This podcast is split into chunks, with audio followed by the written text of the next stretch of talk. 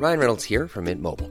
With the price of just about everything going up during inflation, we thought we'd bring our prices down. So to help us, we brought in a reverse auctioneer, which is apparently a thing. Mint Mobile unlimited premium wireless. Ready to get 30, 30, bit to get 30, bit to get 20, 20, 20, bit to get 20, 20, bit to get 15, 15, 15, 15 just 15 bucks a month. So, Give it a try at mintmobile.com slash switch. $45 upfront for three months plus taxes and fees. Promo for new customers for limited time. Unlimited more than 40 gigabytes per month. Slows. Full terms at mintmobile.com.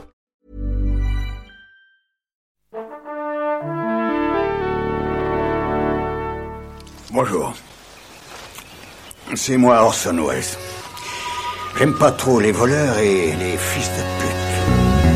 Salut nos ciné, votre rendez-vous avec le cinéma qui tout l'été profite de l'allongement des jours, de toutes ces heures libérées des contraintes étudiantes ou salariales pour réviser avec vous ces classiques et pas n'importe lesquels.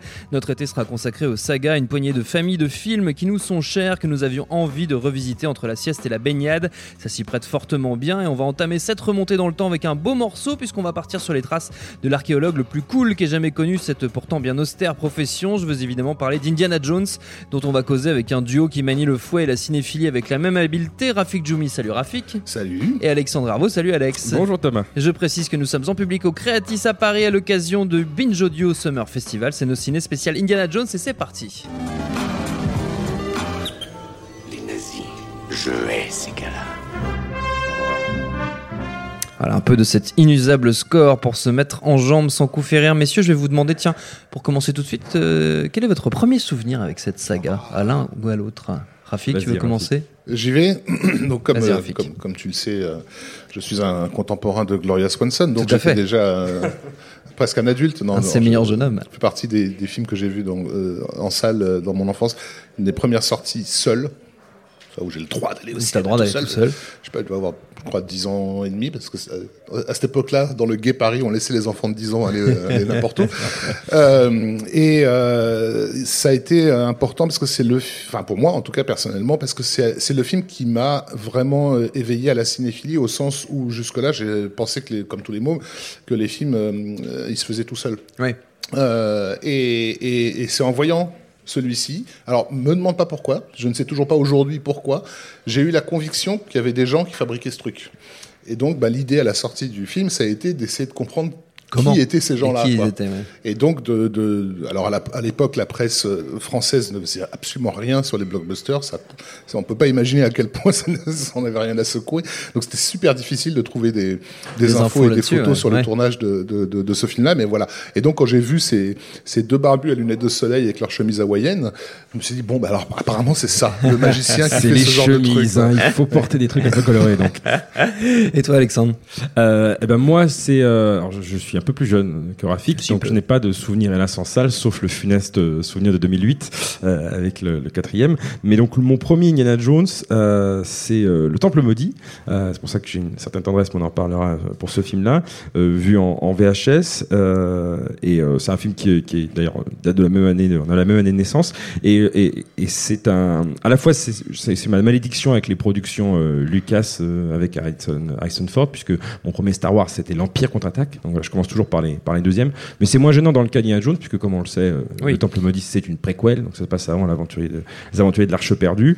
Euh, et j'ai un souvenir ah, un peu similaire sur le, sur le diagnostic, en tout cas sur les conséquences que ce que vient de dire euh, Rafik, c'est-à-dire que euh, pareil de, devant l'étalage de euh, de, de, de, de- voilà, de dinguerie visuelle euh, que, qui est proposée pendant deux heures euh, en voyant le film, euh, c'est vrai que tu, tu peux pas, même quand tu es jeune, ne, ne, ne pas ressentir une curiosité euh, vraiment très très forte en se disant mais, mais comment ils ont fait Comment ça? ils ont comment fait ils ont ça? fait ça quoi, Ouais. comment ils ont fait ça?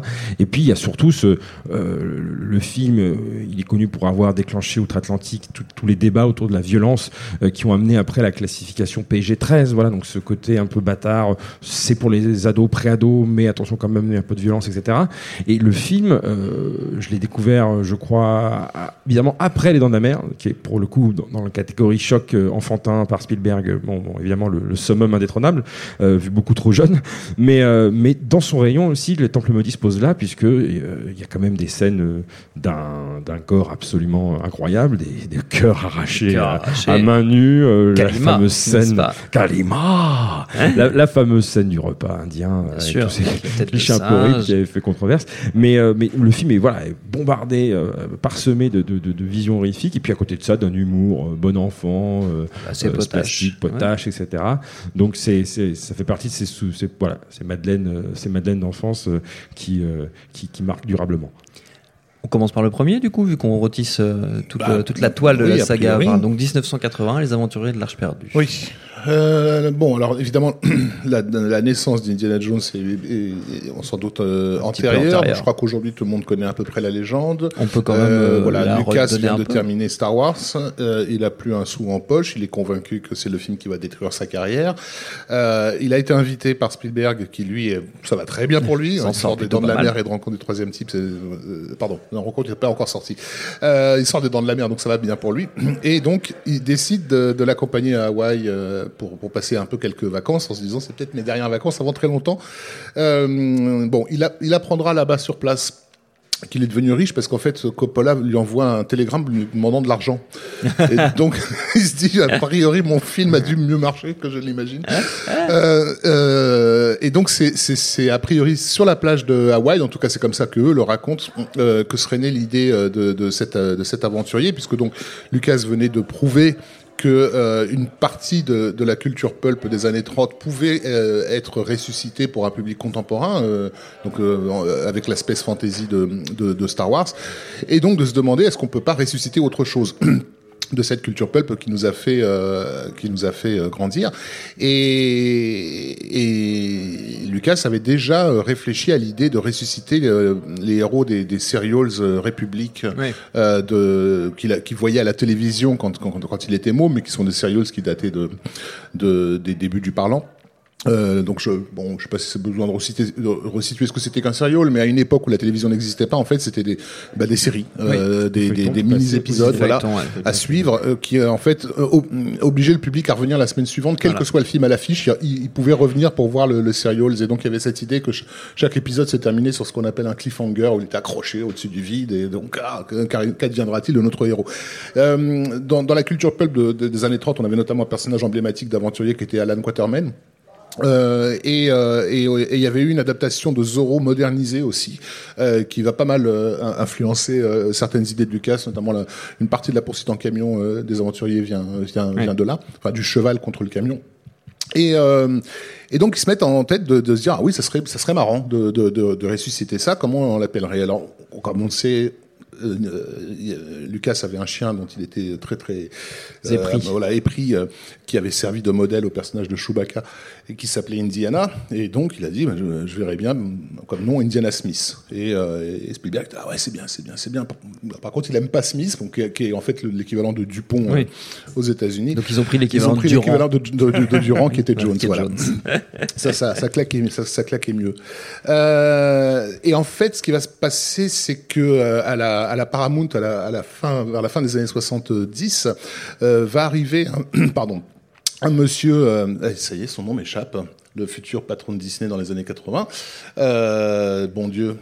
Aidez-moi. Non, plus- personne. Bref, le monsieur qui va être à Disney dans, à la Très fin des années 80. C'est pas Bob Iger, pas encore. Non, non, mais ah, c'était énervant. Bref. Euh, Alan donc, Ladd Non, pas, non, c'était- je vais pas c'était sortir mon, 20e, mon téléphone non, pour aller Wikipédier là, mais bon. En Je tout vais cas, le faire pour toi, mon. Qui, euh, Pendant que tu continues. Qui, qui, qui est un des premiers à sentir que le vent a tourné à Hollywood, que c'est fini l'époque de, en gros, de Bogdanovich et euh, Bob Rafelson et compagnie, que maintenant on va revenir à du bon gros spectacle à l'ancienne. Et, lui, son pari, c'est, il est simple. Hein, c'est, euh, euh, il y a ce, projet qui traîne par le, ré- le, le réalisateur des Dents de la Mer et le, producteur de, Star Wars. Que si je cumule les deux, j'aurai le méga carton de, tous les temps. Donc le- Indiana Jones, enfin le premier va être va être greenlighté très rapidement avec un budget extrêmement confortable euh, déjà euh, déjà pour l'époque et, et, et pr- pratiquement aucune ingérence euh, du, du studio. C'est encore une production Lu- Lucasfilm, donc Lucas euh, a, a aussi cette, cette, cette, cette, cette idée de ne pas laisser les, les costards cravates trop se mêler de- du truc, et il va peut-être aussi un peu servir de comment dire de grand frère protecteur pour euh, ouais tu l'as que ce serait Michael Eisner C'est Michael Eisner. Merci. Michael Eisner qui plus tard euh, lancera les carrières de Don Simpson et Jerry Bruckheimer. Euh, donc voilà, on a quand même au départ la décision d'un d'un homme d'affaires, hein, d'un pur affairiste, quoi, qui a flairé le, le, le, bon filon. bon, le bon filon, le bon coup. Euh, ça va conditionner un peu euh, l'accueil du film, surtout en Europe. Euh, mais voilà, donc donc le donc c'est lancé et et euh, celui qui va amener l'idée de base du pitch, euh, c'est euh, Philippe Kaufman qui à l'époque sort de son remake de l'invasion des profanateurs de sépulture. Euh, et qui est complètement euh, noyé à l'époque dans la littérature qu'on appelle crypto-archéologue.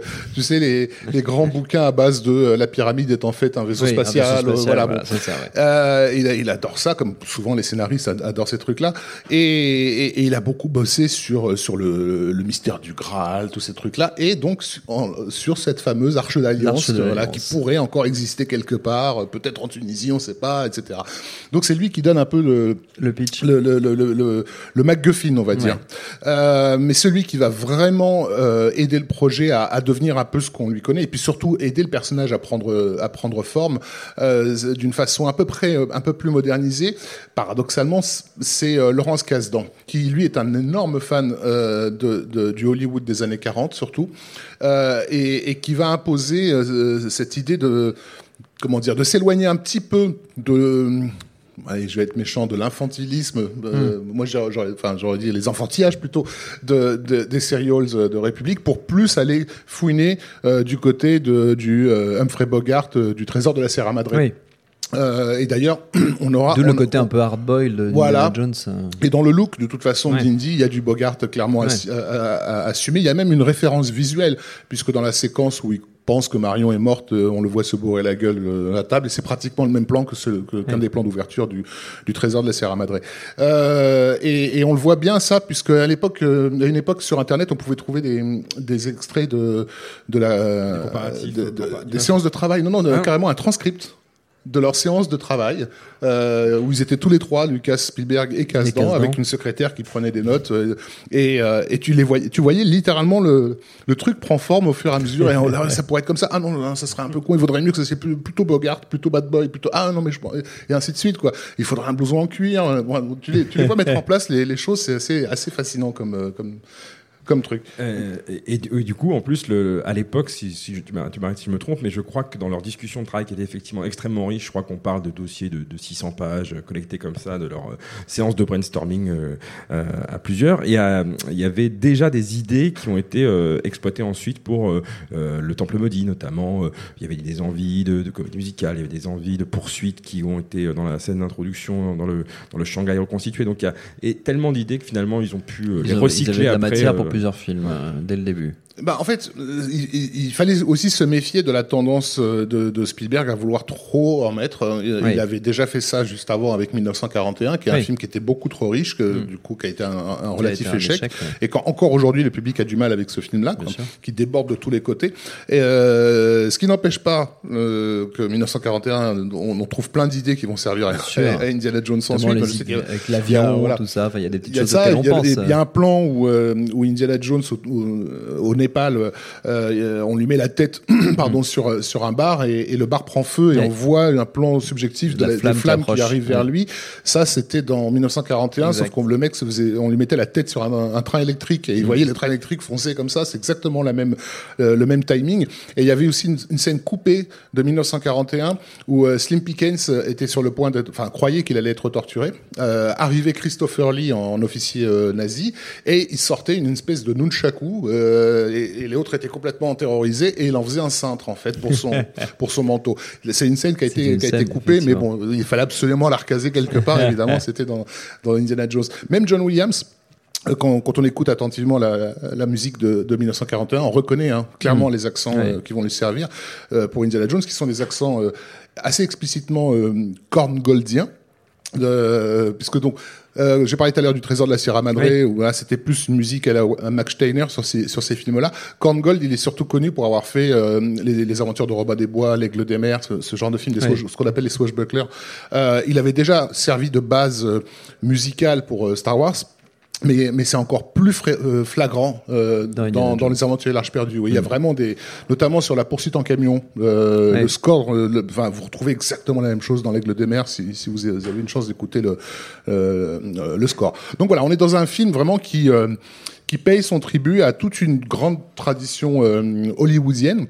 Euh, régénéré en fait, euh, et c'est là où je disais, je parlais de paradoxe tout à l'heure, régénéré par un geste cinéphile, c'est-à-dire que ça en fait un film moderne au moment où il sort, par ce côté entre guillemets, je, je- je- on a tendance à trop utiliser ce mot, mais postmoderne en fait, Ouais. c'est-à-dire c'est, euh, on fait de l'ancien, mais en sachant que, ce qui nous, fait- ce qui qu'on nous fait quelque sépare de, de de moderne, ça, et ouais. donc du coup, le film n'est pas vécu comme vieillot par le public qui le découvre euh, à l'époque. Il y a, il y, a, il y a un mordant qui est, qui, est, qui est typique de la fin des Oui. 70s en fait. Oui, et d'ailleurs, ça va. C'est un film qui va aussi déterminer un peu euh, le ton de ce que vont être les blockbusters dans les années Oui. 80. En Son partie, influence oui, est énorme. Au, au meilleur.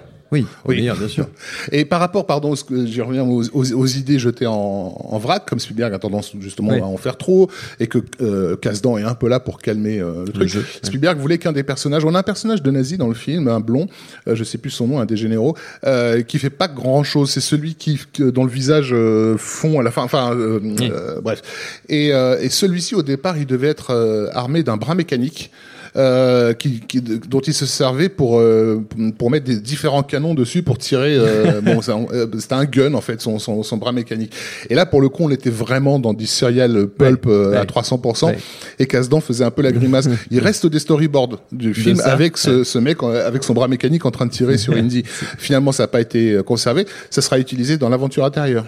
Euh, Ah oui, avec oui, le bad guy, exact, euh, voilà. Oui, exact, exact. Tu parlais d'ailleurs, tu, tu parlais à l'instant des, des storyboards, et je crois, sauf erreur, que c'était l'un des films qui, pour l'époque, avait été l'un des plus préparés à l'avance, enfin, les plus Ouais. storyboardés, euh, parce que euh, voilà, il y avait évidemment les, les enfin les contraintes euh, logistiques, euh, techniques, mais même c'était plus au niveau d'avoir une, une vision globale, de, comme tu disais, à la fois un certain classicisme dans, dans, dans, dans les images qui, qui évoquent des- d'autres souvenirs à, à base de références, mais qui en même temps utilisent à, à fond bah, les techniques actuelles. Bon, il y a des matte painting form- formidables dedans, mais il y a aussi toutes les techniques que ILM venait développer euh, sur la- dans, la, dans la foulée des, des Star Wars. Moi, j'ai récemment, je, je, je, je, les ai revus là, les quatre récemment, et je, je, au hasard d'une d'une recherche Google, je suis retombé sur cette, euh, en concernant les aventuriers de l'Arche perdue, euh, sur cette petite trouvaille qu'avait fait, enfin, cette, cette petite, euh, c'est pas une trouvaille, c'est plutôt une création qu'avait fait Ouais. Steven Soderbergh il y a quelques années, où il s'était amusé à prendre des extraits de la- des aventuriers de l'Arche perdue, de les passer en noir et blanc, et d'en couper le son, remplacer, enfin, couper les dialogues, remplacer par une sorte de musique euh, atmosphérique, euh, voilà, d'illustration, Oui. et euh, c'était à but, enfin à visée pédagogique, euh, et c'était uniquement pour, euh, euh, c'est un grand admirateur de, de- de Spielberg, hein, Soderbergh, et c'était uniquement pour montrer euh, par A plus B euh, bah, la force euh, tout simple de, de, de, de, de- de la mise en scène de Spielberg, Ouais. son côté euh, euh, voilà tout, chaque plan est réfléchi, chaque, Mm. euh, chaque, Cette chaque science phrase, du etc. découpage. Cette science du découpage et du montage de Michael Kahn qui est vraiment euh, au cordon sur, sur, sur l'intégralité du film. dès, dès l'ouverture, de toute façon, on voit qu'il y a un maître à l'œuvre, quoi, euh, avec une mise en scène qui est, je vais pas dire expressionniste, mais ultra expressive. Euh, Hmm. euh, on, a- on a peut-être tendance à l'oublier, mais c'est une des présentations de héros les plus formidables de, Ouais. de, de- de tous les temps, puisqu'on a toute cette séquence, alors évidemment avec le- la, la fameuse montagne de la Paramount qui se transforme en, en véritable montagne, mais où on voit en fait cette, cette expédition et ce personnage mystérieux, euh, qui surtout quand on voit le film en salle, euh, qui est toujours flou au premier plan. euh, Oui. euh, on voit ses mains, on voit ses pieds, on voit jamais qui il est, et on voit tous ces gars en train de comploter dans son dos. Si vous regardez vraiment le film plan par plan, vous verrez même qu'au moment où il se sent menacé et, et qu'il sort son fouet, il y a, y a un découpage quasi bédéphilique en fait, euh, qui vise à, fi- à filmer les différents moments de, de l'action sans jamais avoir le visage dans. Ouais. Donc on a l'avant, l'arrière, euh, bref, et on voit jamais le visage. Et ça n'est qu'une fois euh, qu'il a qu'il a lan- jeté son fouet sur son ennemi et, et qu'il a désarmé qu'on le voit sortir dans un nuage de fumée, qui, de fumée qui n'a aucune raison d'être là, au plein milieu de la jungle. Mais l'effet est saisissant avec Ouais. en plus le voilà l'accord de John Williams qui l'accompagne. Bah, pour quelqu'un qui n'a jamais vu euh, ce personnage, Ouais. c'est son introduction, quoi, Ouais. et, elle est d'une puissance euh, incommensurable. Et c'est vrai que de, de par le, le- le poids que représente le- le- la saga, la franchise dans, dans, dans l'inconscient collectif, dans la pop culture en manière générale, euh, on a tendance à oubli- on a presque tendance à oublier que c'est un film qui part de rien. Enfin, il, Oui. il est énormément influencé, on l'a dit, par les serials et par toute une littérature aussi euh, euh, diverse et variée. Mais c'est pas euh, une adaptation de comics connue, c'est Mm. pas une adaptation de romans cultes, etc. Il y a énormément d'emprunt par-ci par-là, mais quand C'est la Lucas- fabrication d'un personnage. C'est la fabrication d'un personnage. Et, et, et, euh, dans, dans sur, cette- bah, sur un souvenir, Sur un sur, souvenir, un souvenir ouais. collectif sur en un- fait. c'est c'est exactement ça. Et, et donc du sur coup, une le- le- évocation euh, collective. le, le fait d'accrocher à ce point-là euh, le, le- le public à l'époque en n'ayant pas, euh, certes, ça, ça fait appel, ça, ça exploite ces souvenirs-là, cette nostalgie de, de, de, de- de- de- de souvenirs de cinéma, de séances du matin et autres pour les, pour les spectateurs américains en tout cas, mais euh, le fait qu'il qu'il- qu'il ait réussi en 81 à, à- à marquer aussi durablement le public à tel point que, on aurait peut-être pu en parler plus tard, mais vu que ça concerne le premier film, on peut en parler maintenant. Il y a cette fameuse histoire du fameux fan film euh, euh, fait par un, un trio de camarades euh, au fin fond de je ne sais plus quel état perdu des États-Unis qui ont euh, recréé plan par plan. Ils n'ont pas fait un fan film au sens adapté Mm. ou exploiter l'histoire, la recycler. Non, ils ont, ils ont essayé de faire un remake plan par plan et souvent par le souvenir, parce qu'à l'époque, ils n'avaient pas de VHS ou de DVD sous Oui. la main, évidemment. Euh, un, plan par, un remake plan par plan du film qu'ils ont mis plus de 30 ans à, à- à terminer, parce qu'il y a encore quelques années, il y a un documentaire sur leur aventure qui est sorti, euh, il est dispo sur Netflix, euh, où ils ont, il y avait la scène du plan de, de l'avion, la scène de, de bagarre avec le nazi sur l'avion euh, à la fin du film à, à refaire, parce qu'ils n'avaient pas le budget quand ils avaient tous 13 ans, évidemment. Et donc, qu'un trio de gamins euh, ait été suffisamment euh, fou et, et Mm. volontaire pour euh, se, se lancer dans une telle entreprise montre bien l'impact que, pu- que- pu avoir pour des jeunes. D'autant plus, c'est d'autant plus admirable que, pour le coup, ces jeunes-là, qui donc avaient 12-13 ans en 81, eux, leur souvenir cinéphilique, c'est pas les serials des années 40, c'est pas quelque tout. chose qui va Oui. titiller leur fibre. Alors peut-être qu'ils voyaient les Zorro de Disney à la télé, etc.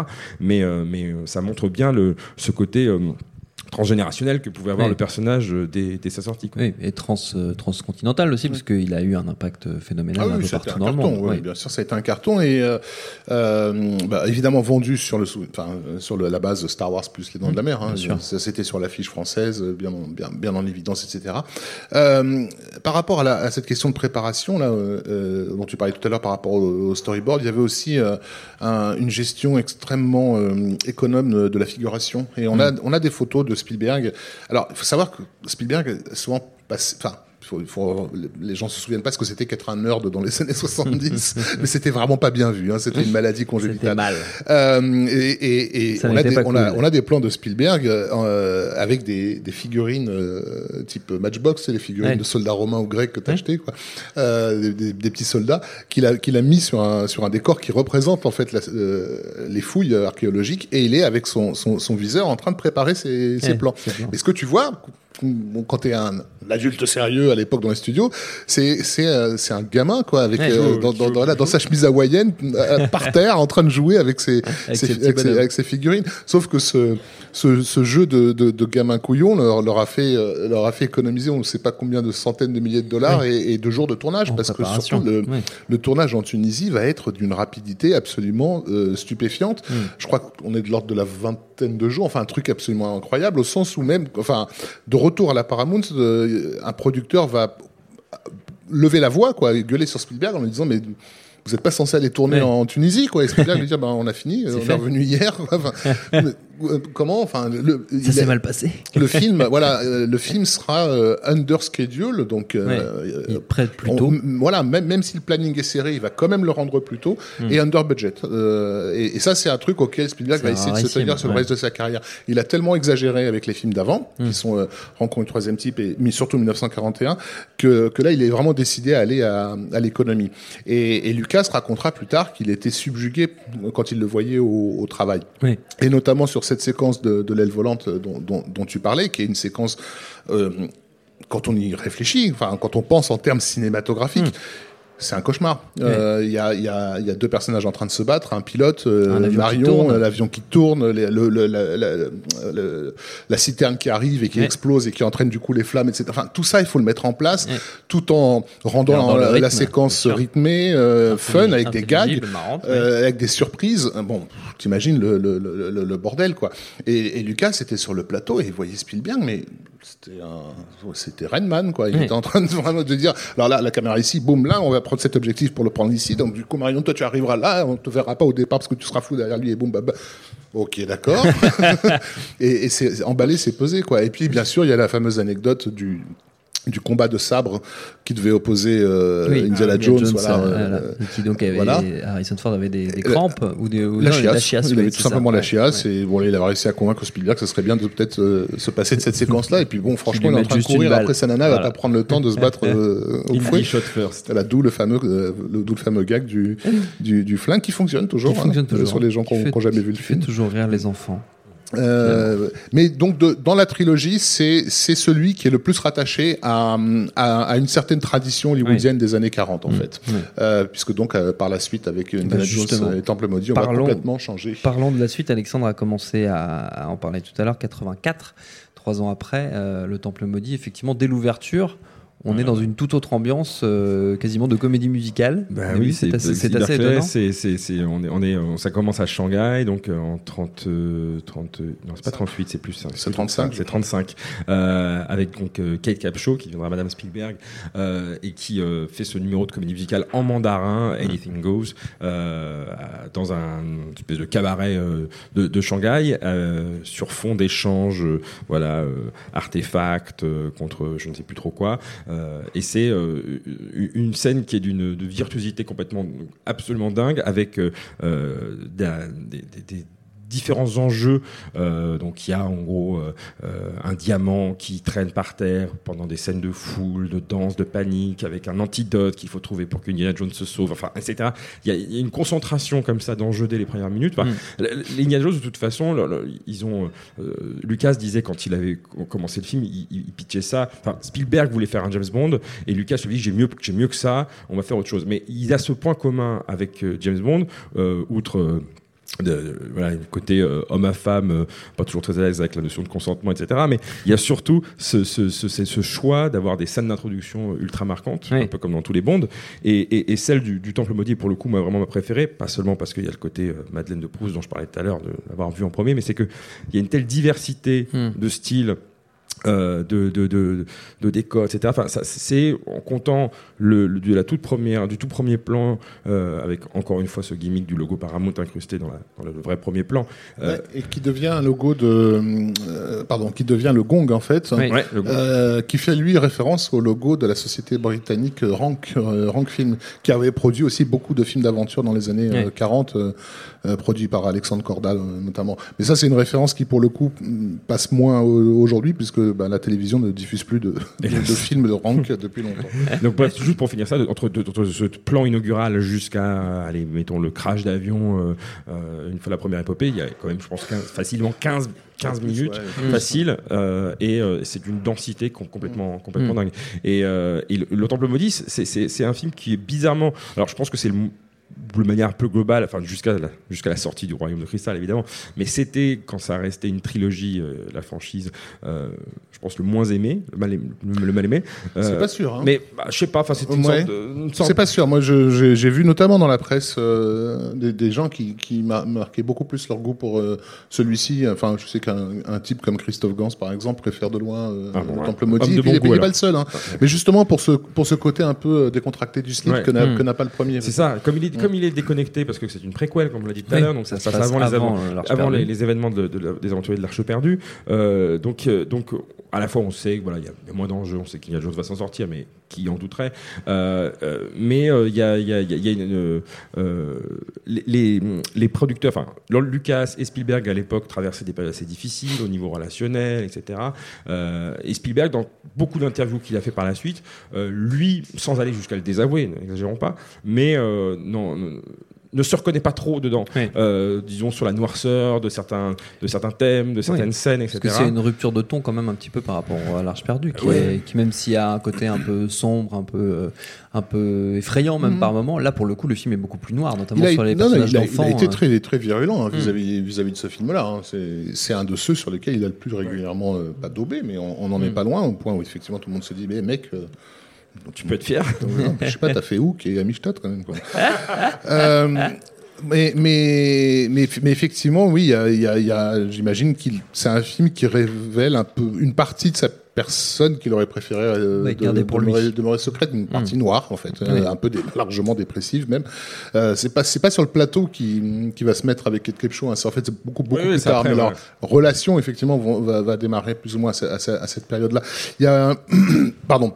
Contrairement donc au, premier, euh, donc Kasdan n'est- plus là. Euh, au, au scénario, c'est Willard Duck et, et Gloria Katz euh, qui seront plus tard responsables du, ben, du- en gros, du plus grand film de l'histoire du cinéma, qui est euh, Howard the Duck. Euh, bah oui, il a réussi à le placer. Euh, et, euh, et donc là, cette fois-ci, effectivement, le- l'esprit, l'esprit pulp est beaucoup plus présent, comme tu l'as dit, dans l'enchaînement hallucinant de, de, de séquences euh, d'anthologie et puis dans, dans l'aspect bédéphilique en fait de, Ouais. de- du truc. Alors on sait qu'à l'époque de, la promo des Aventuriers de l'Arche perdue, une partie des, des journalistes européens, notamment en France et en Belgique, l'avaient fait chier avec, euh, avec Tintin qu'ils ne connaissaient pas. Euh, on, on peut penser que c'est après euh, a cette- commencé qu'il a commencé à, feuilleter le truc. On n'a jamais su si c'était avant ou après, mais euh, il y, a, il y a de telles ré- récurrences euh, de Tintin et le Lotus Bleu dans les séquences à Shanghai, euh, des cigares du pharaon chez le Maharaja, qu'on se dit c'est pas possible. Il les, a- il les, il les avait lus à ce moment-là, très probablement quoi. La, la relation entre Indy et 2001, c'est quasiment la, la relation Oui. entre Tintin et Chang, etc. Euh, mais effectivement, ce côté euh, décomplexé. Euh, Bon, clin d'œil aussi, euh, le, le, le, le fait d'appeler le, le club de- d'ouverture le Obi-Wan. Enfin, à l'époque où le film sort, Obi-Wan, c'est un nom qui est installé. Enfin, tout le monde sait à, à quoi, à quoi, euh, à quoi ça fait référence, référence, quoi. Euh, tu as Dan Aykroyd qui, qui déboule. Euh, en quasi figurant quoi qui joue l'anglais qui les accueille à l'aéroport pour Ouais. les emmener euh, pour un, un- un- comment dire pour un geste qui ne sert à rien puisqu'en fait ils sortent de la voiture et ils les accompagnent jusqu'à l'avion qui est à deux mètres euh, deux mètres avant hein, avant de lui dire on se retrouvera en enfer euh, Lao Tse et fermer la porte et là t'as le Lao Tse Airlines qui, qui- enfin ça, ça- effectivement ça c'est bourré d'idées qui sont euh, des idées euh, oui, de sale gosse hyperactif. Oui. euh, et, euh, mais il y a, il y a cette noirceur qui arrive dès l'arrivée euh, au village indien, euh, avec l'image de, cette, de cet enfant euh, quasi mourant qui, qui revient là, comme on le voit sur un, sur un rocher. Enfin, moi, je me rappelle la première vision du film, je me dis, C'est chaud quand même. Ouais, Ouais, vois, vénère. Et puis bah après, évidemment, il y, a le, il y a le coup du cœur arraché qui, Mm. qui à lui seul va être responsable de la classification euh, Jacine, bah qui oui. va retourner pas mal de.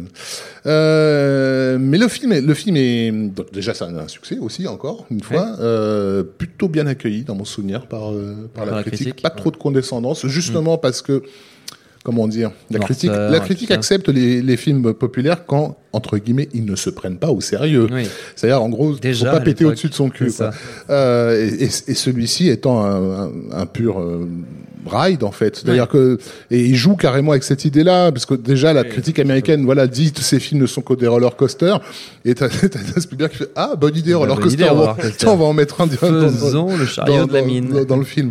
Euh, par contre, ce qui a été peu constaté à l'époque, sauf de certains critiques, bah justement parler de Gans et autres, c'est le rapport avec une certaine histoire du cinéma et les emprunts à Fritz Lang, notamment dans, sa- Mm. dans- dans- dans son doublé euh, euh, Le Tigre du Bengale et Le Tombeau hindou. Euh, si vous revoyez Le Tombeau hindou, il y a une séquence euh, euh, sous une statue de, de déesse euh, de déesse indienne qui pourrait vraiment faire penser à, à- Mm. Au Temple au maudit. Temple maudit. Ouais. Donc il y a, euh, voilà, il y a tout un esprit euh, d'exotisme. euh, Exotica quasiment. Ouais, à l'ancienne, qui, Ouais. est, qui est vraiment, vraiment bien Et assumé. d'ailleurs, je crois que le, le- le- en parlant de ce, ce- ce- ce caractère exotique, il y avait eu une petite controverse, enfin, pas qu'une petite. D'ailleurs, à l'époque, l'Inde avait refusé que le film soit tourné chez eux en, en ayant lu le scénario, compte Mm. tenu de l'image qui, à, leur, à leurs yeux, enfin, aux yeux des autorités euh, de l'époque, euh, était catastrophique pour l'Inde. Donc, du coup, ça avait été tourné dans d'autres parties, euh, d'autres parties du monde. Ça avait, du coup, même à la sortie du film, évidemment, rebelote sur ce sur cette image-là. Et depuis,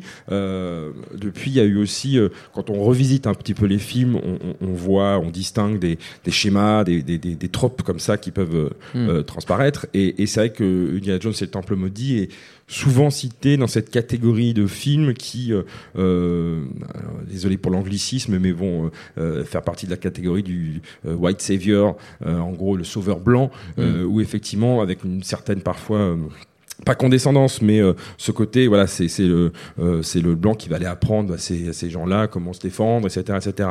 Donc bon, euh, le film se passant en 35 et, et, et- datant de, du début des années 80, c'est vrai que c'était des questions qui à l'époque se posaient un peu moins.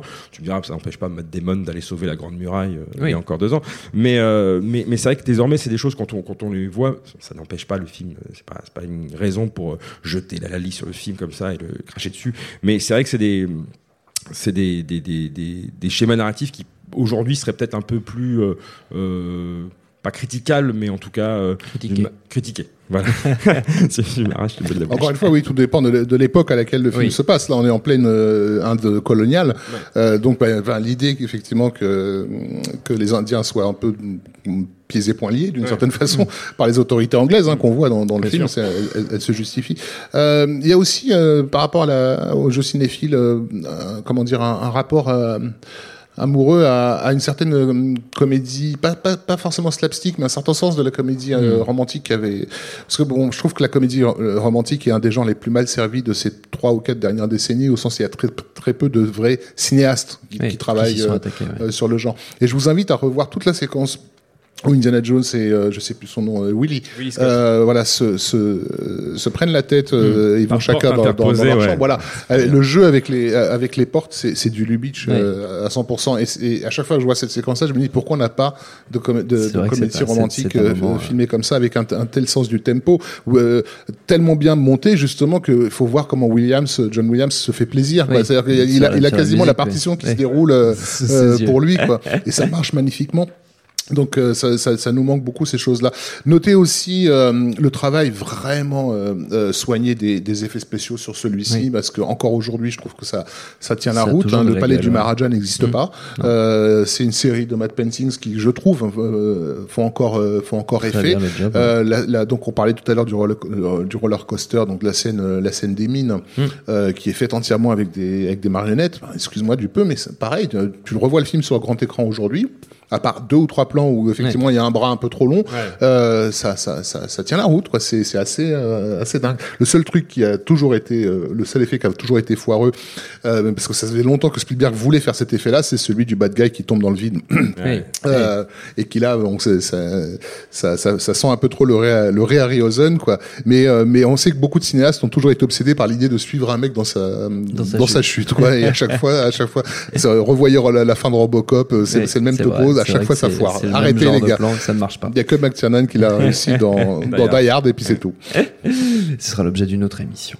Euh, il nous reste que 13 minutes pour parler de, de à la fois de la dernière croisade et du, du, du crâne de cristal. on va faire 12 minutes sur Ouais, la croisade et puis une minute Le crâne de cristal n'existe- Ah oui, c'est- ah oui, c'est un- c'est oui. cette petite chose là. J'ai entendu souvenez parler de cette, euh, légende urbaine. Bon, alors, disons quand même, euh, avant de, de dire euh, trois mots sur le crâne de cristal, disons non, disons on, disons on, non. Disons, on va en dire. On va en dire hein, une bonne quinzaine autour de la dernière croisade, 1989, si je ne dis pas de bêtises. Dernier long métrage, on on l'a pas cité son nom, je crois, sauf erreur, mais euh, c'est le dernier euh, long métrage du, du directeur de la photo Douglas Locombe, qui était celui des euh, qui avait déjà mis en voilà, photographié les deux premiers. Euh, donc c'est et c'est quand même voilà, on a parlé euh, de la mise en scène de Spielberg, Oui. des effets spéciaux d'ILM et compagnie, etc. Mais oui. la photo La est quand même est absolument ouais. dingue. Euh, et, et comme on l'avait dit plus tôt, il y a une diversité de, de genres, etc. Donc il y a une diversité, ça part de, Hmm. de comédie romantique à, à comédie musicale, film d'action, etc. Donc il s'en est, il s'est fait plaisir. Et comme c'est son, non seulement le, le dernier Indiana Jones qu'il a, qu'il a photographié, mais son dernier film tout court, Tout court, même s'il ouais, est mort ouais. quand même euh, longtemps après, il est mort en années, 2016, je crois. Il commençait à devenir, à devenir aveugle. Ah oui, c'est pour ça qu'il a arrêté. C'est plus compliqué. euh, prématurément. Ça, ouais. ça empêche pas Fabien Antoniente de faire des films, mais quand même. euh, c'est- vrai. Et, euh, et donc voilà, c'était juste pour citer son nom, vu que c'est le dernier euh, film auquel il a participé. Et un des derniers aussi tourné dans le désert d'Almeria, en Espagne, là où beaucoup, beaucoup de western spaghetti ont, beaucoup de- ont- beaucoup de ont- se, West- se des sont faits. 70, ouais. Ouais. Euh, et à à cette époque-là, déjà, il y avait pratiquement aucun tournage euh, en place, donc euh, ils ont été vraiment contents de voir dérouler une équipe américaine aussi importante. Ça arrive à une époque où Spielberg n'avait déjà plus trop envie. Euh, Il s'est un petit peu poussé au derrière pour pour le pour le faire celui-ci. Euh, il était des, il avait, il avait fait la couleur pourpre, euh, Empire du Soleil. Il était déjà Dans passé dans, voilà, dans une autre, carrière, dans ouais. une autre dimension. Euh, maintenant, bon, bah, évidemment, il fallait qu'il trouve un, un, un fil émotionnel pour pouvoir Hmm. se, se reconnecter. Et ça a été évidemment la question de la paternité, puisque Oui. donc il avait, il avait eu son fils Max. Et, et souvent, quand t'as, quand, quand t'as un enfant, bah, ça t'oblige à repenser à ta relation que Avec toi tu avais avec, tes propres parents. Et sachant que les relations entre Spielberg et son père ont été Complexe, pour assez- dire le moins. Oui, Ouais. voilà, voilà, je vous invite à revoir euh, euh, la relation entre le- le- le- le- l'enfant le, plus âgé de la famille et, et- et son père dans Rencontre du troisième type. Et vous Par comprendrez exemple, un petit voilà. peu à quoi ressemblaient les scènes chez, les Spielberg. Euh, et donc voilà, c'était l'occasion de, de, de, de réviser un peu Mm. ça. Donc du coup, le, le, le, le, le Saint Graal arrivait à point nommé pour, euh, pour, euh, pour leur permettre de travailler ce, ce truc-là. Évidemment, l'idée de casting euh, admirable pour quelqu'un qui a jamais pu faire de James Bond et qu'il a toujours regretté, c'était d'avoir Sean Connery, Sean Connery, dans, dans le rôle. Et, et, et sur y a- un contre-emploi incroyable, lui qui était le, le, le beau gosse séduisant, le, bad, Ouais. le bad boy des, des années. Bah, il avait eu le temps de 50, se, 60, de se réinventer parce qu'il a eu Ouais. une traversée du désert quand même, euh, le, père Sean. Mm. Euh, pour nous Européens, il était déjà revenu dans, dans, Dans le- Highlander, dans Highlander, qui ouais. avait été un échec aux États-Unis, Ouais. mais on, on s'était déjà habitué à ce rôle un petit peu de patriarche. Ouais. euh, et alors ensuite, évidemment, il va y avoir Octobre Rouge qui va définitivement l'entériner en nouveau euh, capitaine Nemo. Euh, mais euh, mais le- la référence à, à Bond est, est assez amusante parce que les, les comédiens se sont fait plaisir au sens où il y a certains moments où Harrison Ford s'am- s'amuse à reprendre des mimiques de Sean Connery en jeune James Bond en fait Oui. notamment quand il arrive à Venise euh, la- euh, il, il fait un sourire qui est vraiment c'est le sourire de Sean Ouais. Connery il avec a, euh, il a un le costume, regard en euh, coin il a ouais. un costard Voilà. digne, de, digne Ouais. de James Bond. euh, Tout à fait, ouais. Et euh, River Phoenix, euh, dans, sa, dans la séquence d'ouverture, s'amuse aussi à reprendre des, des, des mimiques d'Harrison Ford. Donc c'est assez rigolo de les voir se, se passer le relais comme C'est vrai que c'est aussi la- l'introduction du, du jeune Indiana Jones, Oui, alors, de, de triste mémoire par la suite. ben, mais ça, ça annonce, oui, ça annonce un côté de George Lucas qui va nous pas tarder à nous faire souffrir ensuite. Mais effectivement, cette idée de se dire, il faut absolument maintenant tout expliquer aux gens, enfin Voilà. tout expliquer, faire une origin story Pour où on s'aperçoit qu'en fait chapeau. tout va lui, voilà, tout ce qui constitue le personnage, en gros, ça, ça s'est fait en une matinée. Ouais. Euh, voilà, il s'est fait une cicatrice ce matin-là, il a eu un fouet ce matin-là, il a eu peur des serpents ce matin-là. Voilà. Et il a gagné son chapeau. Il a gagné son chapeau, donc c'est un peu, euh, un peu épuisant. Enfin, je pense que ça, encore une fois, ça fonctionne quand t'es môme, euh, ce genre Ah de truc, faut pas se leurrer. Enfin, je pense que les gens, pour le coup, toi, tu- le Ah tien, ton doudou, c'est, c'est Temple maudit. Mais Moi, le moi, je connais moi, des le gens. mien, c'est la dernière croisade. Voilà, Voilà. bah, voilà, tu vois. Ouais, ça marche très bien. Ouais, c'est vrai que c'est- c'est insupportable quand tu réfléchis après à, à- à l'aune de la, euh, de la suite de la carrière de George Lucas où effectivement Oui. il y a ce côté-là, expliquer tout à l'avance. Mais euh, là, c'est tellement absurde. Enfin, le fait que, justement que ce soit dans l'espace de, euh, De heures, 10 minutes ouais, montre en main c'est ça, presque, ouais, que, ouais. que les choses, c'est le, le, le temps d'une traversée dans un train Ouais. qui conduit un, cirque. Euh, voilà, donc avec euh, le truc de magie, le truc de serpent, etc. le truc des fauves où il y a le fouet. Mmh. Euh, C'est tellement absurde, c'est tellement concentré dans le temps qu'on peut pas le prendre justement de manière trop sérieuse. Donc ça, c'est ce qui fait passer, euh, c'est ce qui fait passer la pilule. Moi, je suis d'accord, Sean Connery, c'était euh, l'idée de génie sur du, du casting, d'autant que c'était pas si évident que ça, parce que je crois qu'il y avait genre 12-13 ans de différence d'âge entre Ford et Connery. Oui, il y a Enfin, pas tant que ça de différence, ouais, voilà. ouais. Euh, très, Pourtant, très, on y croit, euh, quoi, mais on totalement. y croit, euh, Ouais. on y croit sans problème. Euh, le retour des nazis, qui ont encore Ah. une fois le mauvais rôle. Ah. Euh, mais, euh, mais bon, c'est pas grave. Euh, et et, euh, et La, pour le coup, la, la- la- la- la séquence dans le château, en fait, Oui. euh, venait de, je vais pas dire de bêtises, mais c'était un truc qui devait être utilisé dans Dans l'Arche dans, dans l'arche. hein, C'est possible, hein, je crois que c'est ouais. possible. Bah, enfin, comme c'est une suite quasiment directe, Quasiment enfin, directe, voilà, ouais, donc euh, ouais. c'est c'est assez euh, c'est assez logique. Euh, je- Non, je ne vais pas d'autre. Non, c'est bon, comme ça va Mon C'est- fil de réflexion s'est perdu. Non, mais il y a- c'est un- euh, j'aime bien le film, hein, mais c'est un de ceux où il y a le moins de finition euh, Oui. sur, la, sur la trilogie, parce que c'est une trilogie, euh, quoi que tu en dises. Euh, Je vais quand même forcer à dire un mot sur le quatrième. euh, on sent déjà donc à la mise en scène c'est pas qu'il est pas là mais que bon il se il va, Oui. il va moins se prendre la tête sur, certains la ouais quand tu vois la séquence de combat euh, sur le, le bateau euh, qui, est en, qui est en train de couler par, Oui. par exemple Mm. et tu la remets en contexte avec celle enfin la- avec la, la, la séquence de, dont on parlait tout à l'heure du, du combat autour de l'aile d'avion on n'est plus du tout dans la même Ah, bien dynamique scénique tu parlais de, du train euh, aussi c'est assez platement filmé euh, toutes les séquences euh, toutes les séquences de baston autour du train alors que courir sur les toits d'un train, c'est quand même censé être une aventure en soi.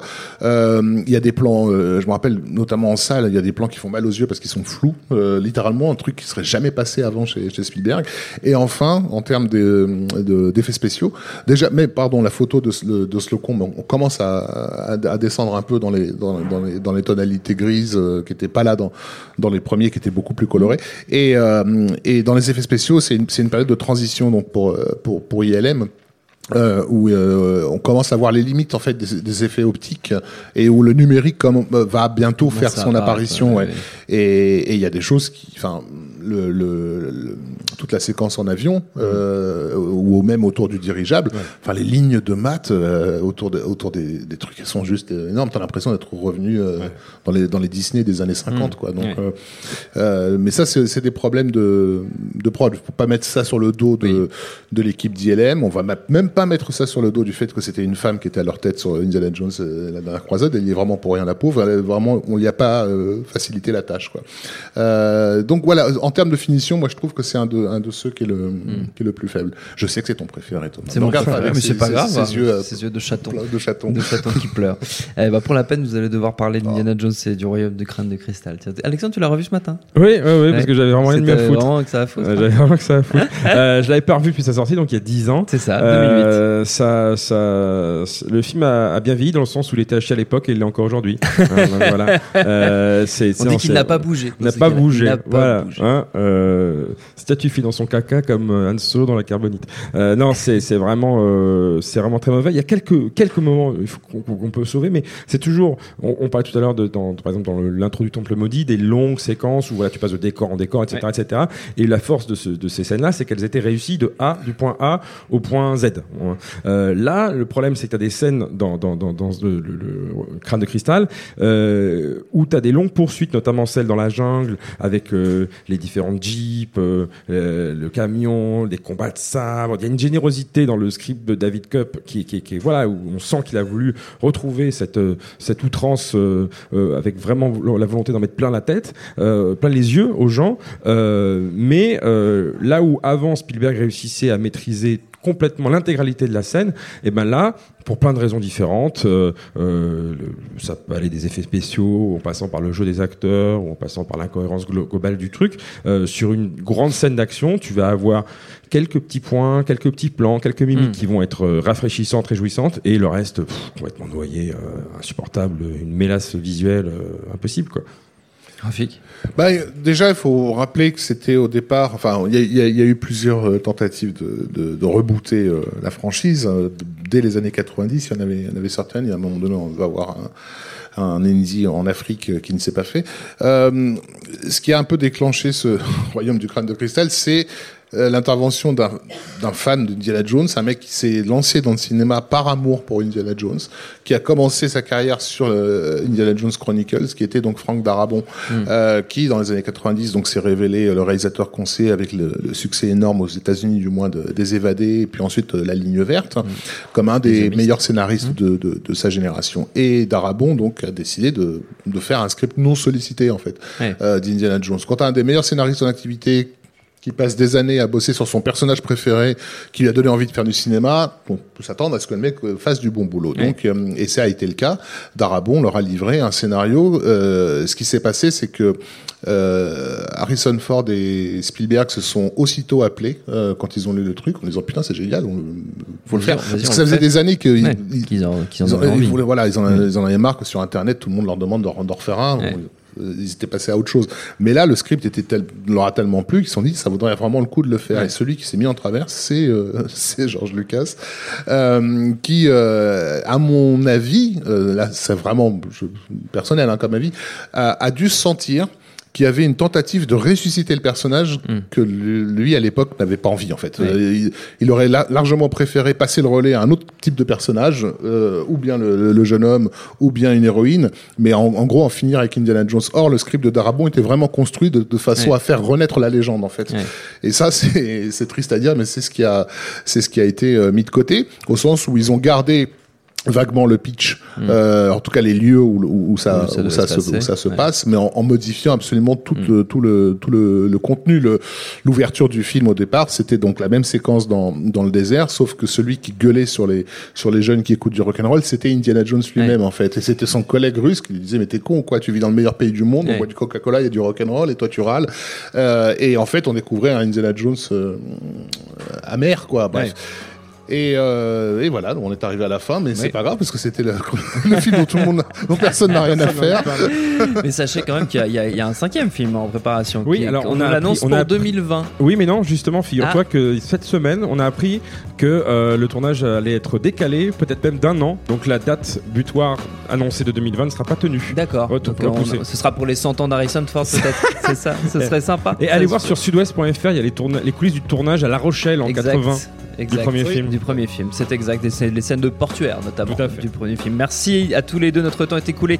Merci à Jules à la technique, merci à Créatis au public pour l'accueil. Rendez-vous sur binge.audio, le site de notre réseau de podcast Binge Audio pour retrouver toutes nos émissions, le programme des prochaines, les dates d'enregistrement en public si vous voulez bien nous voir. Puis en attendant, on vous dit à très vite.